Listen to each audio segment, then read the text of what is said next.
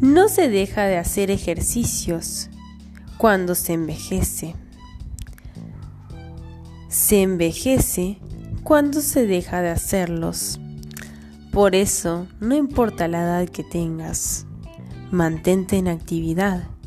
Por lo menos 10 o 15 minutos al día, sal a caminar, haz una actividad.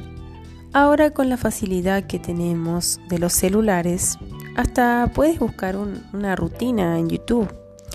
Pero no te quedes quieto porque eso es lo que te va a deteriorar por dentro y por fuera. No se trata del físico, sino de la salud.